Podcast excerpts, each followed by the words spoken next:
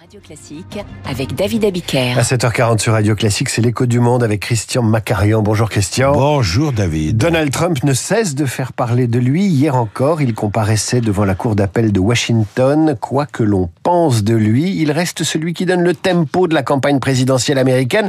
Comment expliquer une telle résilience? Impassible devant les trois juges de la cour d'appel de Washington. Donald Trump s'est présenté hier librement, il n'y était pas contraint, ce qui montre sa grande décontraction.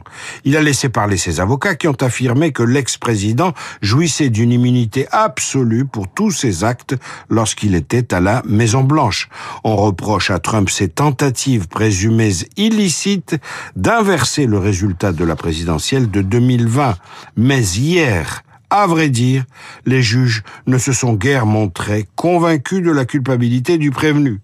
Le procès s'ouvrira le 4 mars à suivre. Alors que, que penser, que dire des sentences d'inéligibilité prononcées par la Cour suprême du Colorado et par l'État du Maine il y a quelques jours? Soyons clairs, pour être effectives, ces procédures sont suspendues au régiment, au pardon, au jugement de la Cour suprême fédérale les concernant. C'est légalement inattaquable.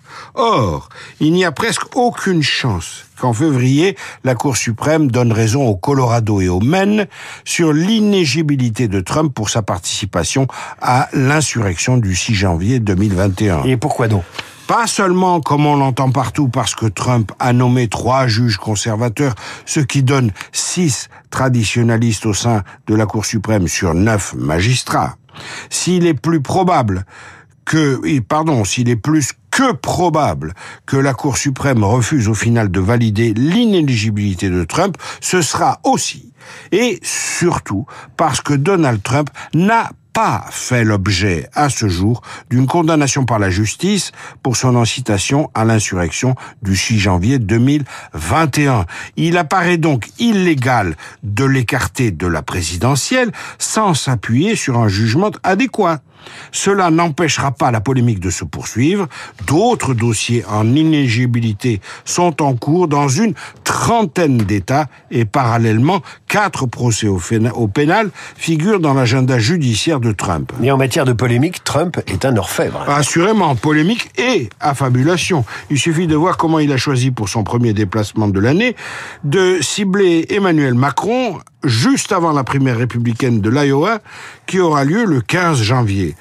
Dans un dialogue largement inventé, Donald Trump a tourné Macron en dérision en faisant de lui un président tremblant qui se couche dès que Trump hausse le ton et menace d'imposer à la France des droits de douane prohibitifs sur ses exportations de champagne et de vin aux États-Unis.